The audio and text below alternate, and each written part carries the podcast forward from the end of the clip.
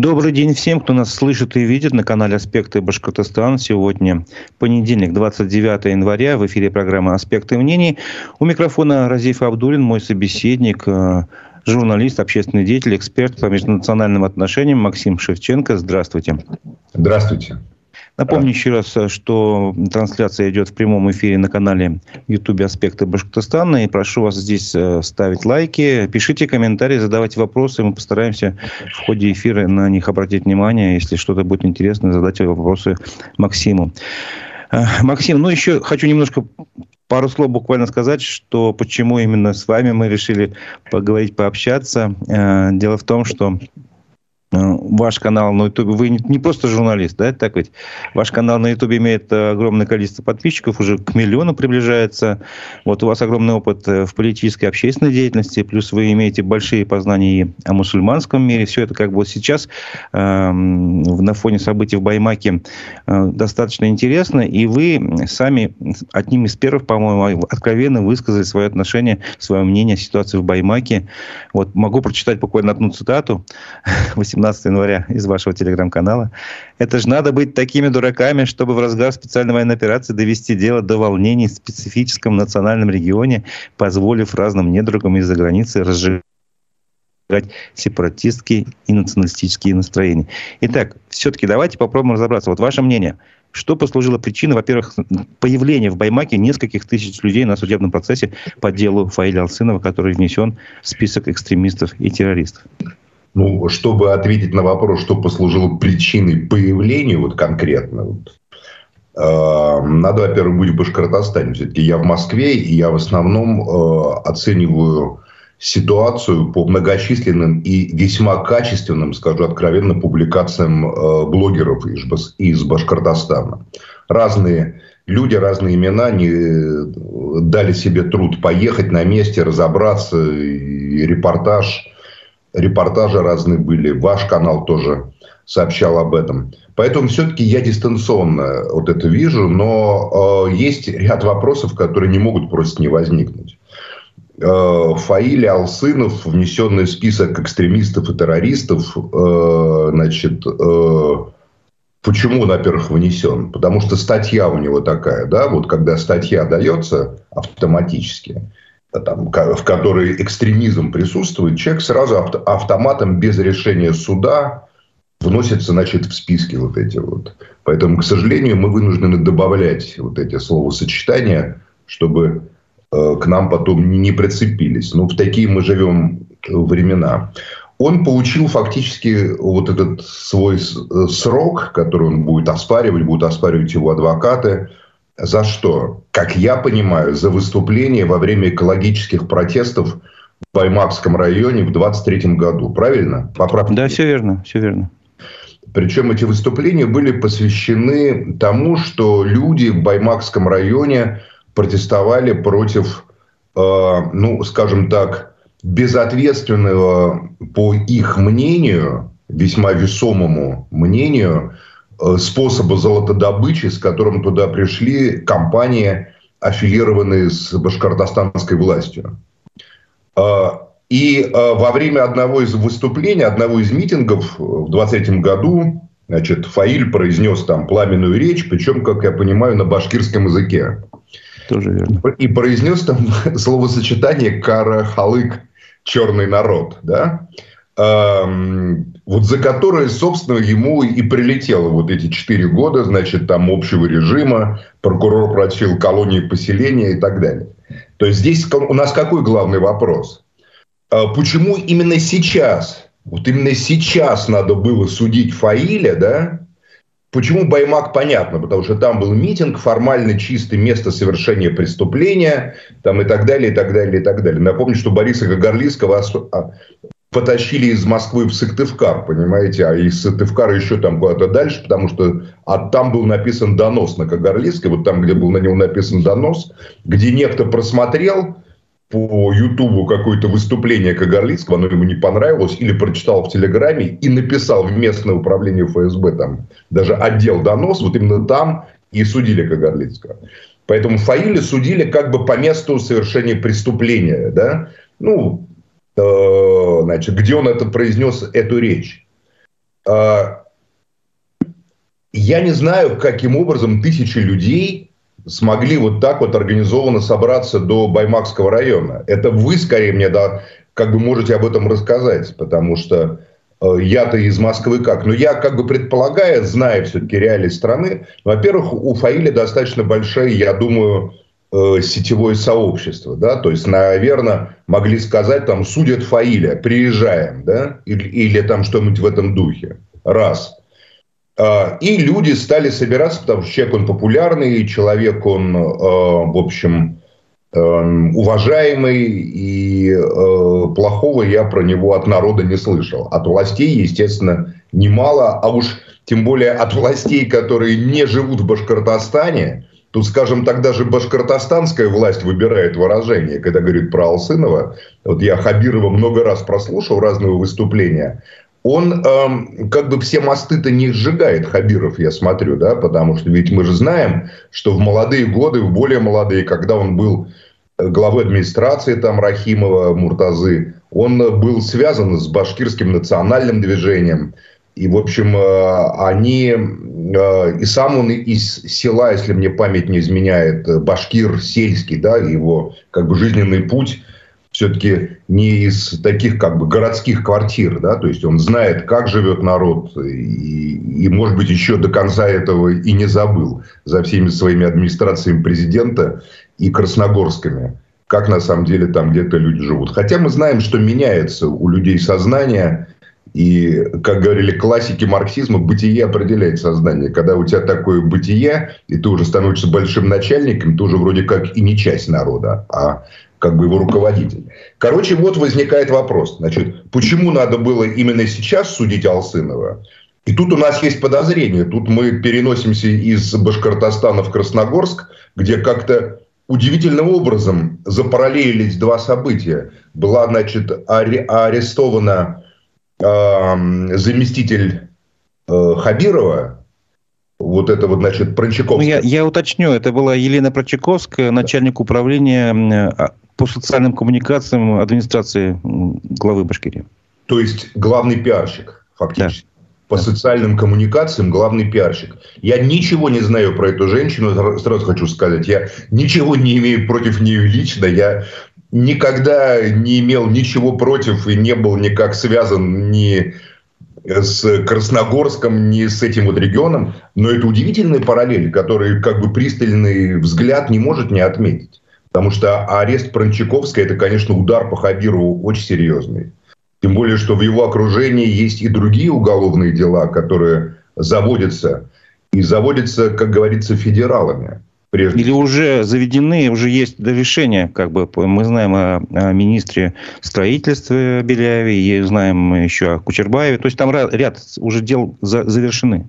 Ну, скажем так, по итогам конфликтных ситуаций, которые я внимательно прочитал там Э, историю его правления последних семи лет. У него была конфликтная ситуация на строительном рынке. Был момент, когда э, возмутились там, значит, местные, э, те, кто держал это дело. И Куштау. Вот, собственно, три конфликтных ситуации, которые вышли, по крайней мере, на федеральный уровень. Третий это Баймак, вы имеете в виду, правильно? Ну да. Куштау, строительный, значит, передел строительного рынка и Баймак.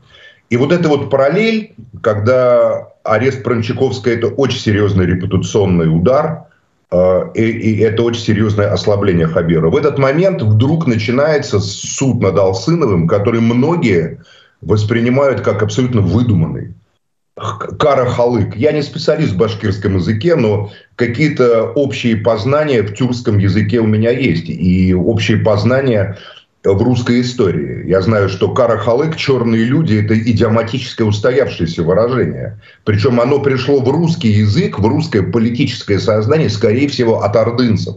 Потому что я у Льва Николаевича Гумилева, у разных других прекрасных исследователей значит, э, русско-ордынских отношений и истории – указывается, что вот как бы была золотая семья Барджигины, да, а была белая кость и был черный люд. И это как бы в ордынском э, семантическом политическом поле были устоявшиеся выражения. Черный люд, карахалык – это те, с кого получали все, кто имел меньше прав, тем, чем те, кто стоял над ними.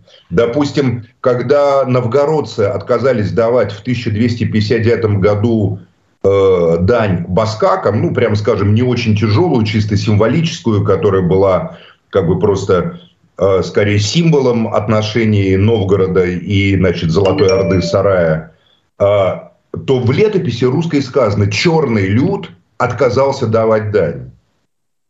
И ясно, что этот вот возникает у многих исследователей вот это вот ощущение, что это карахалык, черный люд, что это, ну, мы же единая была э, русско-тюркское такое пространство, понимаете, где и знать было связано, тем более уже в 1259 году уже там э, ну, то есть это сложно воспринимать каким-то оскорбительным названием какого-то народа. Черный люд вообще.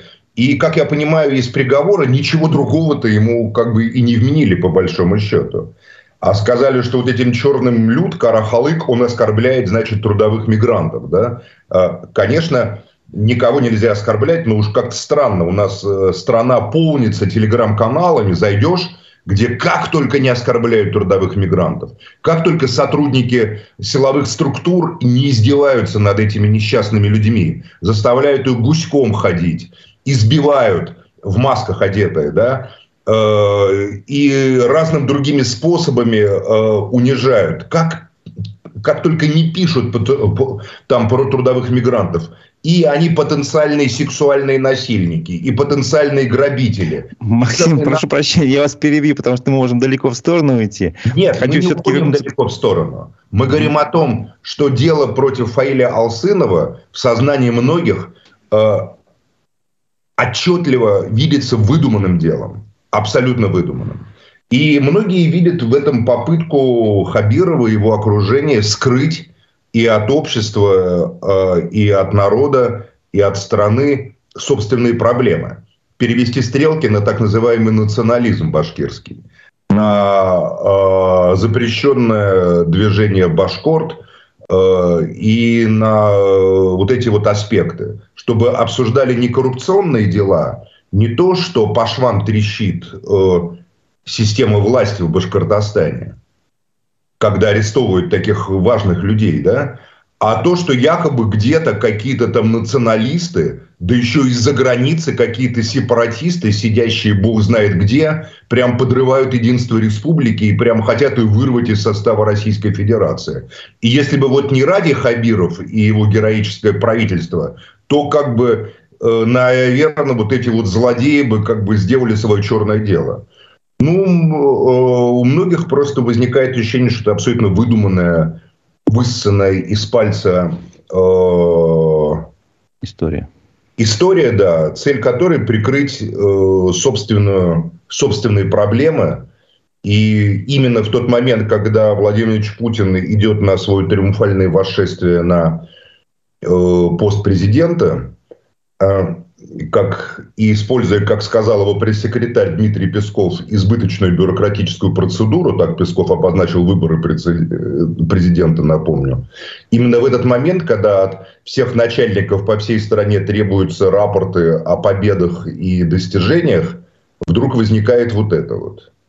Аресты, а, репрессии, значит, э, коррупция – ну и, естественно, хочется показать, что я-то не виноват, а вот кто виноват? А виноваты националисты. Вот вся проблема в них. Ну, ваша логика понятна. В принципе, в эту логику укладывается именно то, что как события пошли. Сначала же, напомню, 15 января в Баймаке такой э, стихийный сход граждан закончился мирно. То есть люди постояли, разошлись, не дождались оглашения приговора. А приговор почему-то перенесли на 17 января. А потом 16 пошли первые э, задержания активистов, которые, как по, по мнению многих, могли бы просто успокоить народ. Вот их, короче, не, не стало. А вот, обезглавили, как бы, получается, такое движение, условно условно говоря. Вот. А 17 произошло то, что произошло. Э, Фаилю Алсынову дали 4 э, года, э, и потом вот это столкновение, дымовые шашки, дубинки, собственно, газ слезоточивый, 40 пострадавших, если не ошибаюсь, где-то 22 сотрудника правоохранительных органов, 18 как бы, участников, граждан. Вот как, по, по вашему мнению, вот все-таки получается в эту логику как раз все это и укладывается. Нужно, нужно было именно вот такое э, силовое как бы продолжение конфликта, что ли?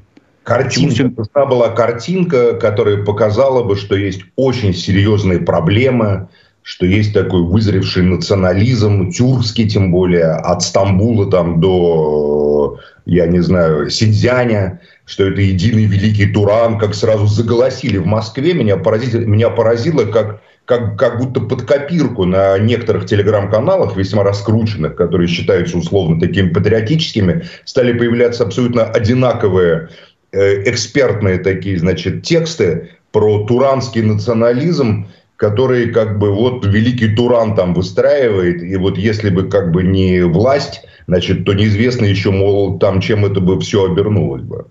А, да, у меня возникло острое ощущение, что это все срежиссированные вещи. Туда подвезли Росгвардию, подвезли людей, э, специально создали такую ситуацию суда, которая у людей вызывает больше вопросов, чем понимания.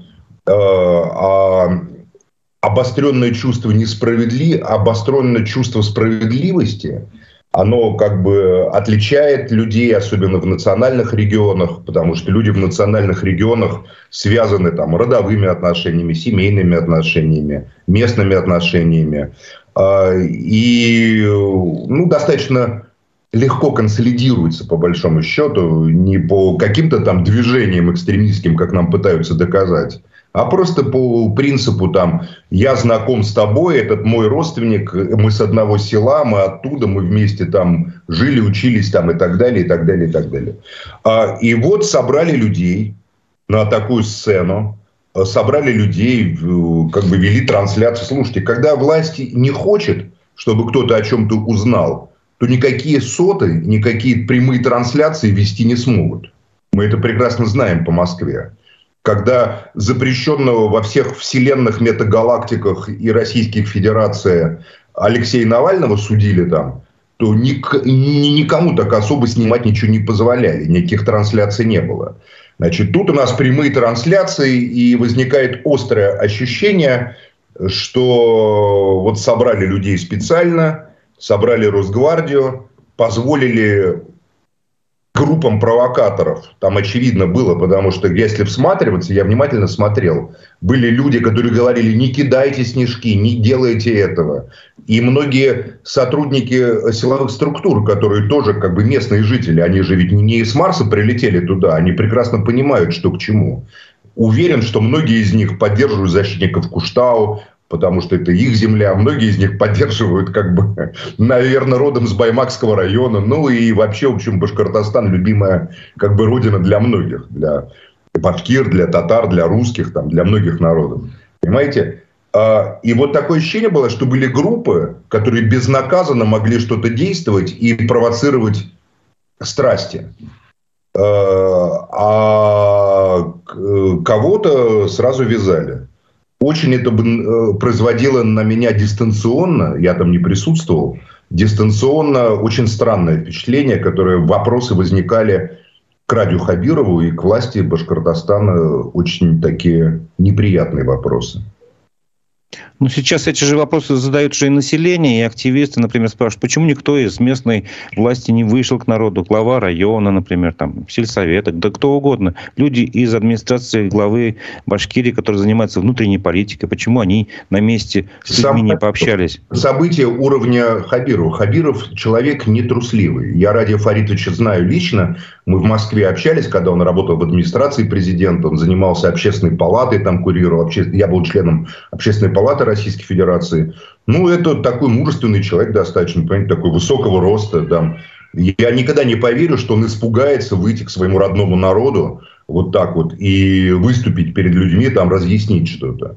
Он этого не сделал. Это, конечно, удивительно было, честно говоря. Значит, это политическое решение было как бы пустить на произвол события и просто показать, что вот есть народ, есть силовые структуры, такая конфронтация. Какие-то экстремисты и это. Тут еще есть какой момент очень важный. Я считаю, что э, ну, обвинение, по крайней мере, та его, та его часть, которую я читал против Алсынова, выдуманная абсолютно, да, и что в других инстанциях, я уверен, у адвокатов может получиться оспорить вот этот вот анализ лингвистический, по крайней мере, который лег в основу этого обвинения – а, четыре года колонии поселения ему требовали, да, сначала прокурор.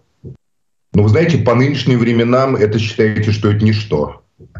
Когда Илья Яшин получает 8 лет за пост э, ВКонтакте там и так далее. Это для меня был сигнал о том, что на самом деле Ради Хабиров все-таки башкир и не хочет рвать до конца, очевидно, э, с башкирским народом, с башкирским национальным таким дискурсом, поскольку для него это важный аспект. Мне так всегда казалось, по крайней мере, что несмотря на там его руководство Красногорском, работу в Москве, он все равно ощущал себя всегда частью башкирского народа, частью Башкортостана. И вот э, но это был удивительно мягкий приговор. Он несправедливый, но он удивительно мягкий. И даже 4 года общего режима, который так всех поразило, это все равно по нынешним временам, ну, считайте, просто человек отделался как бы... Не, и, не, и, и недаром сразу везде заголосили там. И сразу пытаются накручивать на это там экстремизм, организация, башкорт. Особенно у меня вызывает вопрос вот эти вот э, компания из-за границы, которая сразу началась. Сразу ко мне в чат, когда я об этом рассказывал, просто волны украинских, значит, каких-то этих самых ботов пошли, понимаете, которые призывали там экстремистские, причем я их определял как украинские, э, э, значит, призывали там к отделению, к распаду, там и, и так далее, абсолютно экстремистскими лозунгами, которые в самом Башкортостане мы не слышали. Мы не слышали очень так интересно синхронизировано. Конечно, люди, сидящие за границей, участвующие в разных идиотских и провокационных форумах, э, где принимаются совершенно какие-то дикие декларации там, о распаде страны и тому подобное, они же зарабатывают на этом на всем. Им как раз всякие внутренние беспорядки только хлеб, потому что им-то чего? Они там сидят, пишут, принимают декларации, а потом их хозяева там из ЦРУ, из других западных спецслужб, им за это, значит, только деньги будут еще больше выделять. А, люди внутри страны, в Башкортостане, а, могут из-за их а, коммерческой деятельности, коммерческо-политической, начать получать уже серьезные сроки.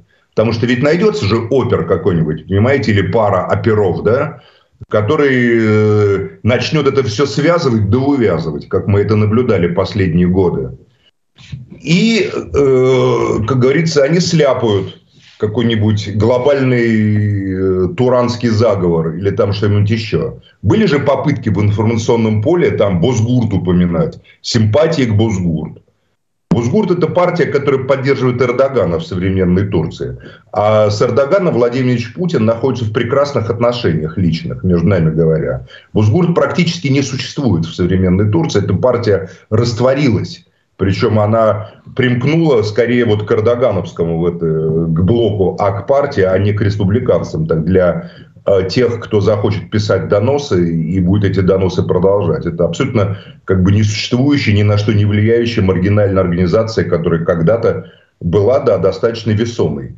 Там, э, но сегодня ее практически нет. Максим, я все-таки хочу еще к этому, к, к нашей теме, ближе все-таки. Смотрите, по, уже сейчас э, мы, мы знаем, что после этого события в Баймаке возбуждено уголовное дело о массовых беспорядках. Уже, по данным нашей редакции, предъявлены обвинения примерно 40 участникам этих событий и более 100 э, административные обвинения. То есть, они потенциальные могут быть участники и уголовного дела. Вот. Э, как, на ваш взгляд, удал, удался ли, сработал ли тот план, о котором вы говорили? Возможно, конечно, мы не знаем, утверждать не можем. Ну, вот если ваша версия действительно логична, а, перевести стрелки внимания там, общественности и а, федерального центра с коррупционных каких-то проявлений на вот этот вот, на борьбу с экстремизмом, с радикальным? Ну, всех интересует мнение только одного человека. А вы его не знаете. А? А вы его не знаете, естественно. Это мне. Мы его знаем все. Да, серьезно? Ну, расскажите. Знают его мои дети, которые выросли, потому что им уже больше, чем 20 лет, там, понимаете, там и так далее. Ну, не мои, там, вообще в целом, целое поколение. Мнение Владимира Путина интересует всех. А Владимир Путин, он же не смотрит интернет и не читает телеграм-каналы. ему в папочках приносят соответствующие службы доклады. И вот в каждой папочке, причем тем, чем, как говорится, ближе как бы к Владимиру Владимировичу эта служба, тем тоньше папочка. То есть там меньше написано, потому что у президента, естественно, нет времени э, там часами изучать разные детали, да. У него там условно докладывает ему руководитель ФСБ, руководитель МВД, там руководитель там не знаю каких-то еще там генеральный прокурор, например, руководитель следственного комитета. А, и мы можем предположить, мы не знаем, естественно, это государственная тайна, но мы можем же предполагать, это государственная тайна, что у каждого из них может быть свой доклад относительно событий в Башкортостане. И, допустим, если наша логика правильная, что те, кто инициировал арест Прончаковской, имеют отношение к тем, кто, как я в интервью значит, казанскому изданию «Бизнес онлайн» сказал, э, начал охоту на Хабирова, да, как бы обкладывает его. Я думаю, что в их папочке будет написано, что это все-таки коррупционное дело, вот и так, так, так, на фоне которого э, странным образом возникли какие-то, значит, там беспорядки, да? То есть вот эта версия может быть изложена. А в какой-то другой папочке со стороны тех, кто, возможно, является там сочувствующим Радио Фаридовичу и вот той группе элит, которой он принадлежит, может быть изложена версия о страшном заговоре националистов, понимаете? Который, значит, как бы имеет своей целью то, все пятое-десятое. И тут э, принимать решение о том, какая версия более э, правильная, будет опять-таки только один человек. А принимать это решение он будет, исходя из э, политической целесообразности. Мы уже 20 лет с ним живя, 24 года да, вместе, как бы э, достаточно хорошо тоже его изучили. Он, наверное, не, не знаю, как он изучил страну, но мы его очень хорошо изучили. И мы понимаем, что в голове у него работает э, своего рода такой процессор, который принимает всегда решения, исходя из какого-то э, типа рациональности, да, он не принимает абстрактные решения, там, исходя из каких-то абстрактных э, моментов, как у интеллигентов это бывает. У него всегда либо это элитные какие-то вопросы, которые ослабляют одну группу, усиливают группу, если это рационально, выгодно, значит, для страны, там, для него, для системы власти там, и так далее. Либо это значит, какая-то еще рациональность там экономическая, либо политическая. Поэтому я думаю, но мне кажется, что на фоне выборов, когда как раз консолидация идет там, поднимать национальный вопрос э, и показывать, что где-то какие-то там национальные протесты, мне кажется, что это, в общем, не очень сейчас ему будет э, выгодно, как бы не то, что выгодно, потому что тут это не то слово выгодно, угу. но, в общем, ну, в общем, это будет странно смотреться, я бы так сказал.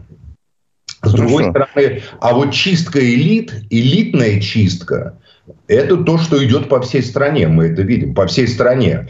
Бывшему пензенскому губернатору дали 12 лет. 11 лет Борису Шпигелю, одному из руководителей российских евреев, Кирор, сенатору, значит, там, крупному фармацевту, миллиардеру, помните, там, э, тестю Николая Баскова 11 лет дали за взятку в 30 миллионов. По их меркам 30 миллионов, считаете, это и не существует даже таких денег, так вот реально. Им 12 лет, значит, этому самому эм, как его, Ивану Белозерцев, что ли, Белозерцеву. Максиму сейчас тоже я хочу все-таки на башкирский Это важный вернуться. момент. Я а, понимаю, я понимаю, это как бы это иллюстрирует картинку. Смена элит будет после 18 марта, это сто процентов. Будут меняться многие вещи. Правительство поменяется, скорее всего, полностью. Поменяется, наверное, структура управления политикой, то есть администрация президента поменяется каким-то образом, понимаете, там и так далее. А, поменяется многое, э, поменяется в стране. И поэтому я лично считаю, что скорее логика тут не как раз не интерес, а логика элитной чистки, она важна, она существенна. Ну, смотрите, а, все-таки ваш прогноз развития событий со стороны, как вы думаете? А, вот вы в интервью а, «Бизнес онлайн» сказали, что, возможно, протест даже является таким каким-то контролируемым, то есть он вызван бездействием властей, ну, таким определенным поведением властей, но ровно на ровном месте, вот даже в комментариях нам пишут, довести мирных башкир до митингов, до бунтов, это ну, надо постараться сильно. Вот. Как вам ваше мнение? Сейчас этот протест остается контролируемым или наоборот, он уже вышел из берегов, сейчас сложно предсказать, что произойдет? Нет, из берегов он не выйдет, потому что силовые структуры, я уверен, просто там... Видите, вы, вы же сами сказали, десятки людей арестованы, да, там задержаны. Я думаю, что силовые структуры все держат, естественно, под контролем. У меня даже нет сомнений. Угу. А смотрите, вот недавно буквально сообщение появилось, э, прокомментировать, я не знаю, во-первых, что это за э, группа в Телеграме, но она своим названием привлекает внимание. Голос Умы Фрейгаза, она призвала, значит, мусульман Москвы поддержать Башкир, там провести какие-то мирные акции в поддержку там возле какого-то метро. Вот. Это могут быть провокаторы, потому что я, я неплохо знаю, причем израильского происхождения которые так. хотят э, поссорить палестинцев с Москвой. А мы знаем, что у палестинского движения с Москвой сейчас очень хорошие отношения. Уже второй раз принимается делегация Хамас, значит, там другие палестинские фракции. Я, я очень хорошо знаю палестинцев, э, которых в Москве немало, русскоязычных и так далее. Я не слышал ни разу ни про одного палестинца, даже не слышал про такого, вот, который бы призывал к каким-то беспорядкам внутри России или каким-то межнациональным конфликтом внутри России. А, ну, а вот про таких евреев я слышал, вы знаете, вот так вот парадокс такой. Вот, вот палестинцев, которые хотели бы распада России, просто не существует, а людей еврейской национальности, которые открыто призывают к распаду России, мы немало слышали за последние даже два года, понимаете, их открытые выступления там и так далее. Поэтому я уверен, что это просто чисто провокационный канал, который создан для компрометации палестинского движения и целью которого является э, создать информационный фон для дискредитации палестинцев и э, испортить их отношения с Москвой. Ну, то есть это не вызов каких-то массовой поддержки, вы считаете, правильно? В Палестине просто нет такой поддержки. Нет, я говорю про мусульман в Москве. На Москву, не про как на свое спасение. Владимир Путин в Палестине невероятно популярный человек после того, как он сказал, что это геноцид и беспредел. Ну, то, то что происходит в Газе, да. Я недавно был в Стамбуле на палестинской конференции большой, где были все. Исмаил Хани, руководство ФАТХ было, были руководители разных палестинских партий. Клянусь вам, там все про Россию, все палестинские партии говорили про Россию как про своего друга, союзника, про надежду на спасение палестинского народа. Поэтому представить себе, что возникает тем более еще русскоязычный канал, а все русскоязычные палестинцы известны просто по именам, который вдруг выступает за распад страны, просто невозможно. Поэтому, знаете, это провокаторы. Угу. Еще вопрос. Э, как вы оцениваете действия Ради Хабирова в последние дни, особенно вот митинг-концерт э, его поддержку в Уфе 26 января, его призыв к диалогу к тем гражданам, которые не поддерживают его политику, его решения? Вот. Э, это как бы продолжение того же вашего, не знаю, объяснения, что он до конца не сжег мосты. С другой стороны, вот тоже в комментариях у нас в чате пишут, судя по всему, Ради Фаридович настроен все же сжечь мосты, количество задержанных каждому вечеру прибавляется добавляется на несколько человек. Вот ваше мнение. А, ну, я, во-первых, от... еще раз скажу, я не враг радио Хабирова, я не принадлежу никаким группировкам, которые... Не, нужно ваше мнение, не предвзятое, как бы, как вы считаете, да, вот, мнение мосты такое, сожжены или нет? Что по политическим канонам, он все-таки ученик Суркова в политтехнологиях и Волошина, которые были и остаются все-таки выдающимися политтехнологами, он делает все правильно он показывает свою поддержку, свою силу. Я уверен, что немало в Башкортостане людей, которые выступают там в его поддержку. А, и его э, призыв к диалогу абсолютно правильный тоже, да, диалог. То, что на фоне проходит репрессии, я все-таки напомню, я сейчас не оправдываю Хабирова, просто что глава региона не контролирует силовые структуры, которые имеют федеральное подчинение. И мы вполне можем допустить, что сам Хабиров, может, их и хочет какого-то примирения, а вот те, кто контролирует уже процессы на федеральном уровне, ничего такого не хотят в Башкортостане. Понятно. Спрашивают вас, э, тоже наша аудитория, почему Путин и Бастрыкин молчат по поводу Башкортостана, неужели никому мы не нужны? Ну, это такой эмоциональный возглас. Что вы можете сказать по этому поводу? Ну, потому что... Э, потому что... А что молчат? А что они должны говорить? По поводу чего? Ну, Дмитрий Песков высказался, сказал, что в Башкирии не было массовых беспорядков. Мы вот это пока только знаем, слышали. По поводу Э, что, простите, еще раз? По поводу событий в Баймаке. Почему ни Бастрыкин, ни...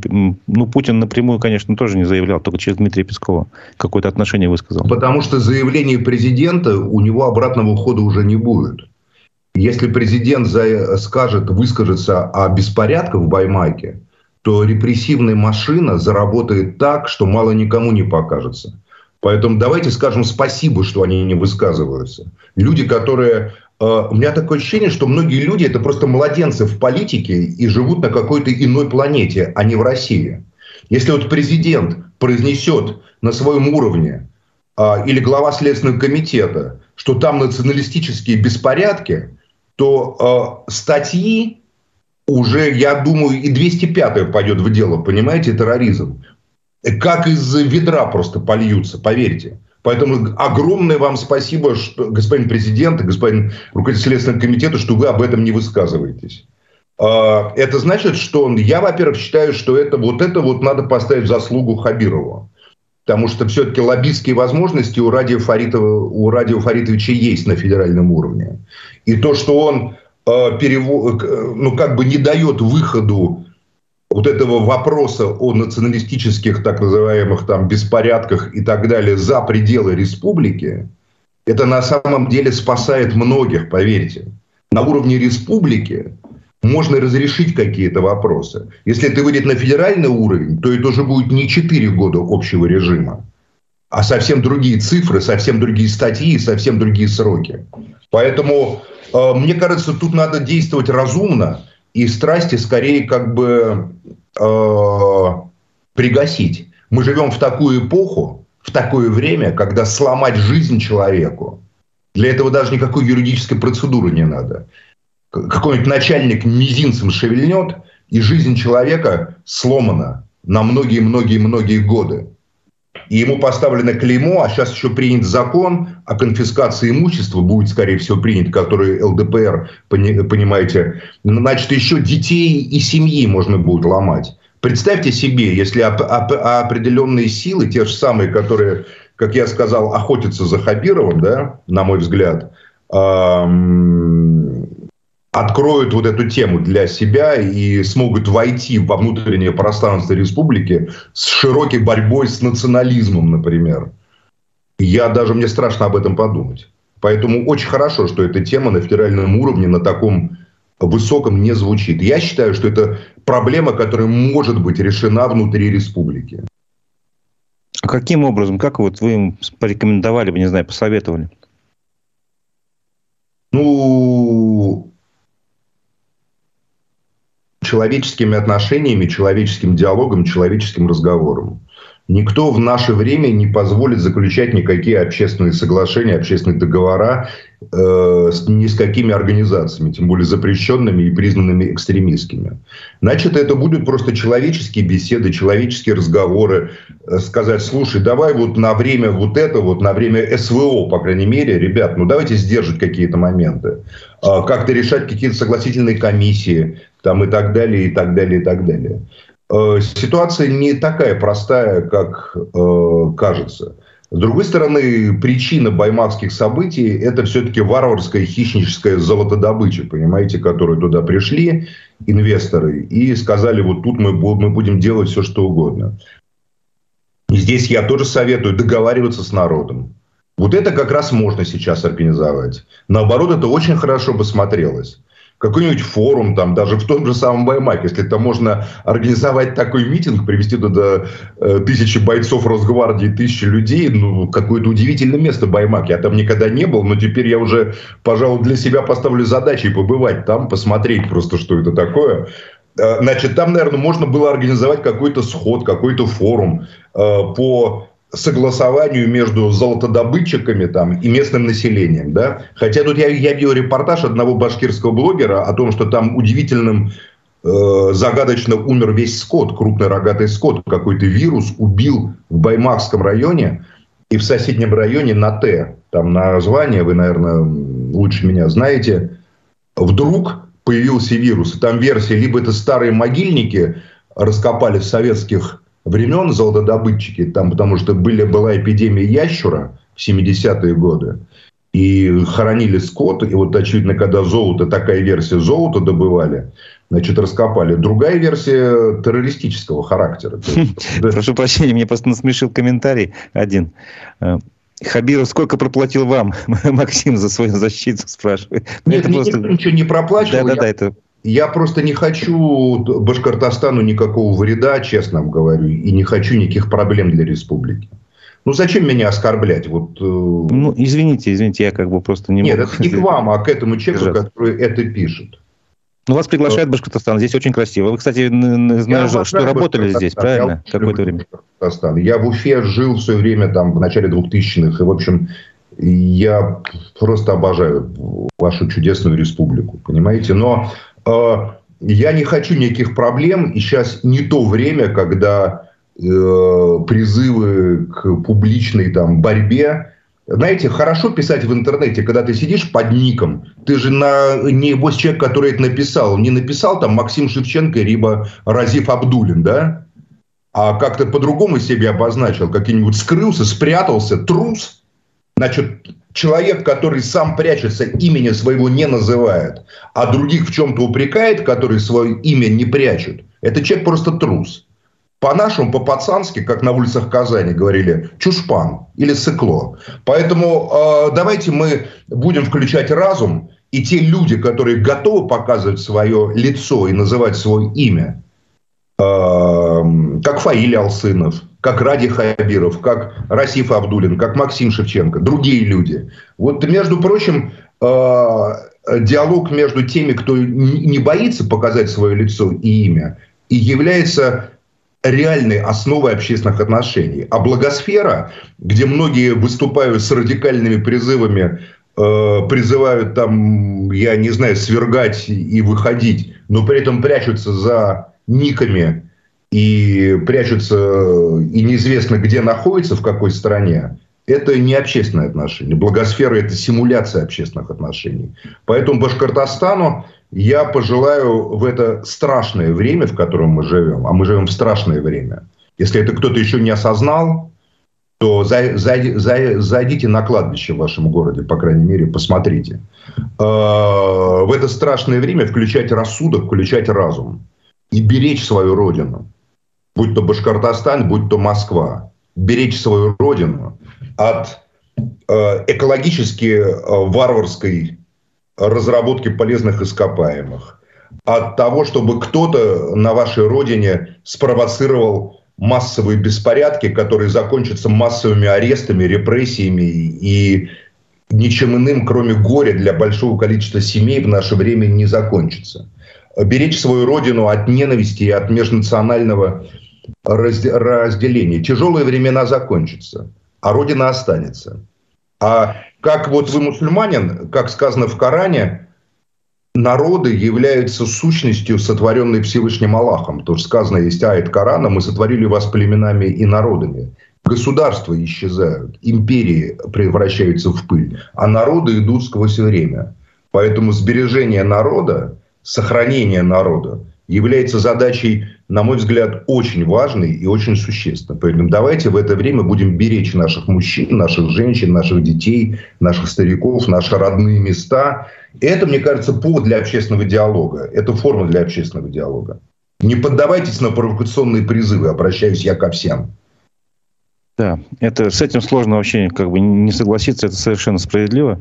Никому не нужно, чтобы страдали люди. Если власть предлагает форматы диалога, формального или неформального, на мой взгляд, надо на такой диалог идти обязательно. Ну, еще немножечко, если можно, про Радия Хабирова. Все-таки вы с ним лично общались, лично знакомы. Как вы считаете, он вообще изменился с того момента, когда вы с ним общались в Москве, когда он в администрации Кремля работал? Да или нет, и в какую сторону, на ваш взгляд? Я давно его не видел. Угу. А, ну, по поведению, не знаю, может быть, по каким-то другим проявлениям. всю жизнь Ради Фарич, большую часть жизни, мы с ним примерно ровесники, он, по-моему, тоже 65-го или 67-го или 66-го года, э, провел как бы в кулуарах власти. И поэтому, а кулуары власти – это достаточно известная и понятная вещь. Тут вопрос в другом. Осталось ли в нем, остался ли в нем башкир? Потому что то, что он суперопытный чиновник, сановник, э, там, политик, мастер закрытых э, интриг политических там при дворе, да, там, значит, там, э, в этом мы не сомневаемся совершенно. А вот а, оставить, оставить внутри себя при этом связь с почвой, там, с, со своей родиной, со своим народом, это вопрос скорее к вам. Я его не видел в Башкортостане. Это скорее к вам, к башкирам вопрос. Ну, И у нас тут разные мнения. У башкир тоже разные мнения. Они, ну, одни говорят, что давайте сядем за стол переговоров. Буквально в воскресенье появились такие обращения. Другие говорят, давайте, он уже перешел красные линии, и нам нужен Бастрыкин, чтобы он приехал в Уфу и разбирался. Как да, бы вот, пожалуйста, мнения. не зовите, не зовите лихо, не будите лихо, тихо. Ну, услышите вы меня. Ну, ну, Бастрыкин приедет, но никто не позволит. Ну, вы откройте глаза. Если снимут Хабирова, то начнутся массовые репрессии обязательно параллельно. Страна держится вся на равновесии. Не позволят народу, обществу, тем более, где есть национальный фактор, одержать так называемую победу, в кавычках, над неугодным губернатором. Обязательно другой конец палки ударят по обществу, поставят на место. Если его снимут, вот таким способом, как вы это предлагаете, уважаемые зрители, с помощью Следственного комитета, то другая палка репрессивного действия ударит обязательно по общественному мнению. Обязательно какое-нибудь националистическое там открыто подполье или что-нибудь еще такое. Поэтому не надо вам этого. А я считаю, что единственное о правомощности Хабирова возглавлять Башкортостан будет судить тот, кто его туда, собственно говоря, и послал, президент Российской Федерации. Хорошо.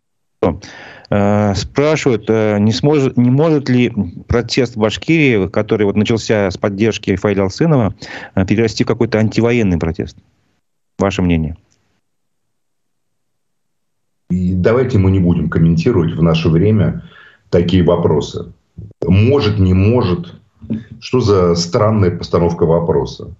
Не может ли ваш конфликт с женой, уважаемый вопрошающий, перерасти в антивоенный проект? Протест. Ясно.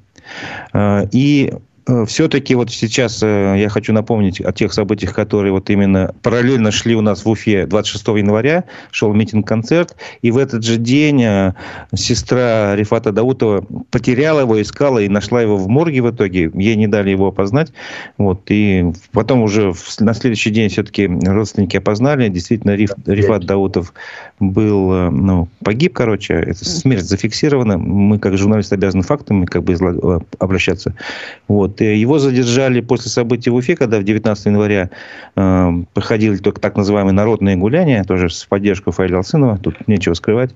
Э, и он вроде бы даже не участвовал в баймакских событиях. Ну, вот, разные версии появились. Официальной пока реакции нету, официальной версии нету, то есть ее ни ФСИН не сообщил, ни другие, э, ни СМИ официальные. Пока есть только неофициальные источники, что якобы он отравился, там алкогольное отравление, то есть пытаются, как бы, видимо, перевести э, на такое внимание, что ничего такого там э, криминального не случилось. И понятно, что у родственников большое подозрение, что его все-таки там, видимо, возможно, избили, и он из-за этого скончался.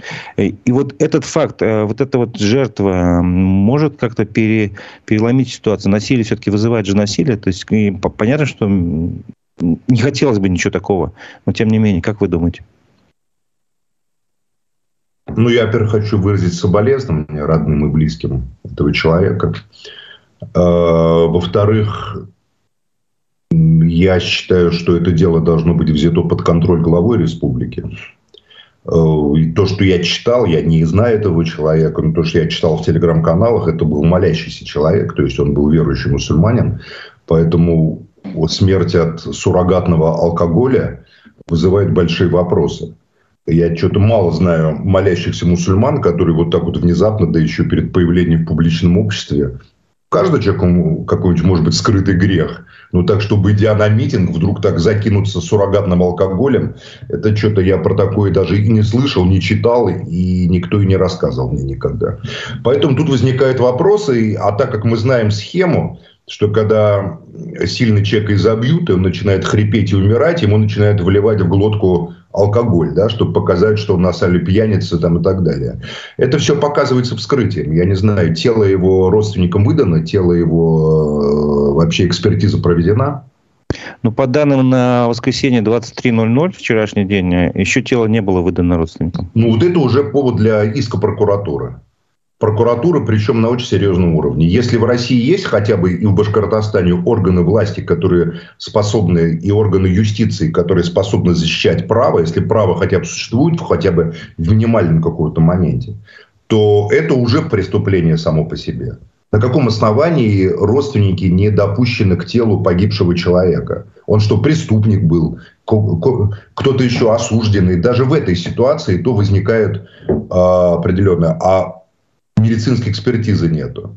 Я думаю, просто будут они боятся, потому что там же очень ясно будет. Если ему влили алкоголь, предположим, это наша версия, после того, как он потерял сознание и уже умирал, значит, в крови-то у него не будет алкоголя, концентрация. То есть сейчас очень необходима срочная такая судмедэкспертиза, правильно понимаю? Ну, три дня, вы говорите, уже прошло, да? Да, 26-го его уже вот, представляете, за три дня не сделано вскрытие. То есть человека есть подозрение в насильственной смерти человека, а вскрытие не сделано. Ну, Но мы не знаем, есть было вскрытие или нет, мы этого пока не знаем просто. Мы не, не знаем, да, поэтому не да, будем распространять недостоверные сведения, но тут возникают у любого юриста, профессионала возникают какие-то вопросы.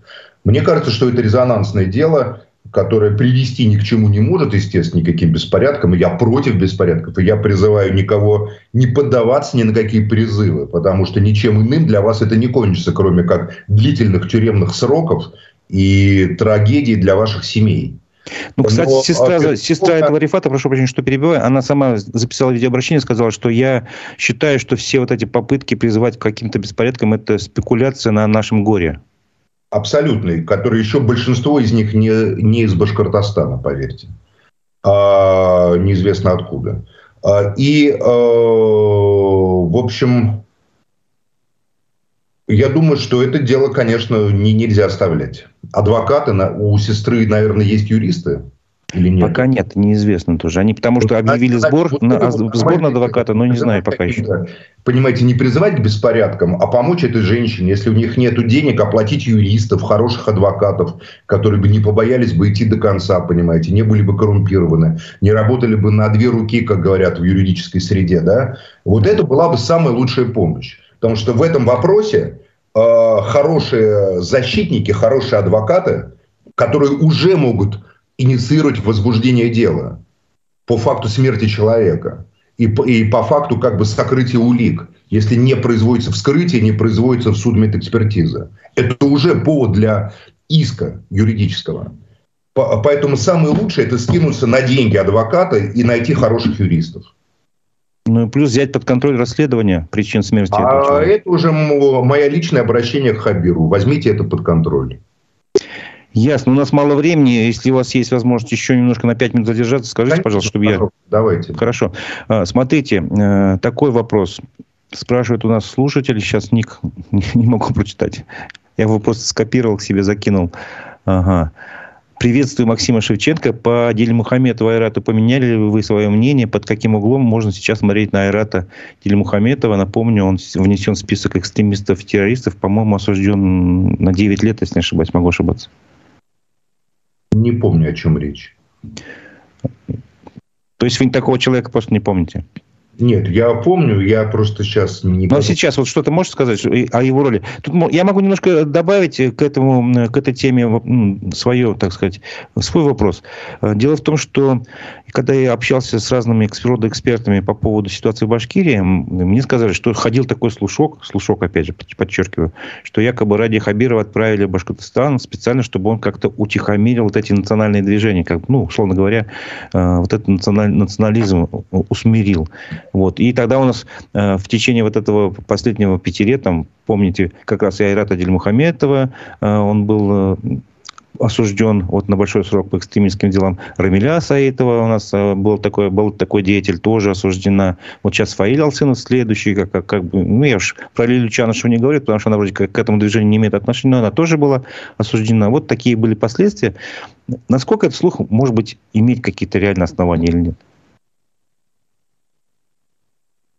Ну, что такое задание было? Что органы власти, ну, что значит задание? Ну, условно, я же понимаю, это Это не агент, которому дают задание. Да, это, конечно. В его интересах, в его интересах, в интересах главы региона, э, как говорится, сделать так, чтобы альтернативные ломы лидера общественного мнения, которые не коррелирует свою деятельность с органами государственной власти, я описываю реальную Россию современную, а не выдуманную абстрактную Россию, понимаете, которая существует в головах некоторых. Чтобы или эти люди будут согласовывать каким-то образом свои действия, тем более люди, которые способны вывести на улицы огромные э, массы людей, по большому счету, да, э, единомышленников, или они будут изолированы и репрессированы. Да, я не исключаю, что определенные мероприятия властью, естественно, были проведены по... Эм, я не думаю, что был какой-то разгул национализма прямо. Я не помню никакого разгула национализма. Но, в общем, эм, многие структуры пришли к нам из 90-х и из 2000-х, общественные структуры, национальные движения, политические движения, Подобный разгром шел по всей стране, если вы заметили, не только в Башкортостане. Э, запрещенные разного рода там экстремистские, террористические ФБК были разгромлены. И много чего еще громилось и разрушалось последние годы. Правильно? Каждый, очевидно, на своем уровне что-нибудь в своем регионе, что-нибудь догромил, что-нибудь доразрушал э, под это дело. Поэтому Э, я могу только пожелать, чтобы людям не добавили сейчас в тюрьмах ничего. Я же реально смотрю на вещи, а не абстрактно, понимаете. Он, Навальному запрещенному добавили 19 лет. Просто так, как с куста. Поэтому давайте пожелаем людям, чтобы они вышли э, и а, были живы, здоровы. И семьи их, как говорится, были живы, здоровы, все у них было хорошо. Да, еще я должен напомнить, что Лили Чанышева тоже внесена в список экстремистов-террористов. А, напомню еще раз, Алчинов внесен в этот список, Фаэль, а, про кого мы еще говорили. Армина Саитова тоже внесена в список экстремистов-террористов. Да, все. Радиль Мухаметов тоже. Вот все, как бы, они все... Все внесены в списки, и я желаю, чтобы у этих людей как можно меньше было проблем Э, по тому пути, на который судьба их вот вынесла, к сожалению. Ну что ж, спасибо вам большое. Наше время подходит к концу. А, напомню, что у нас в студии, э, не в студии, на связи со студией был а, Максим Шевченко, журналист, общественный деятель. К сожалению, мы не успели много чего еще затронуть. Надеюсь, возможно, вы еще сможете прийти к нам в эфир, если, если можно. И последний вопрос, буквально короткий. Я просто обещал его задать, конечно. Э, просто Давай. не могу не задать. По поводу... Я вам перед эфиром говорил, что адвокат Фаиля Алсынова предлагает вам провести стрим с ним, чтобы, чтобы рассказать, как бы показать какие-то документы, рассказать его позицию, его версию событий. Если вы э, просто я передаю эту просьбу, а вы можете на этот вопрос не отвечать, там, как бы хотите вы этого или нет. Я с адвокатом с удовольствием встречусь. У меня всегда такой принцип разговаривать с людьми, тем более с адвокатами людей, которые находятся в тюрьмах помогать тем, кто находится в узилище, в тюрьмах, это нас Господь Бог призвал к этому, собственно говоря, не отказывать им. А как там дальше, там стрим, не стрим, это уж мы посмотрим. Большое спасибо. Итак, это был Максим Шевченко, журналист, общественный деятель, эксперт в сфере межнациональных отношений. Это была программа «Аспекты мнений». У микрофона был Разиф Абдулин. До новых встреч в эфире.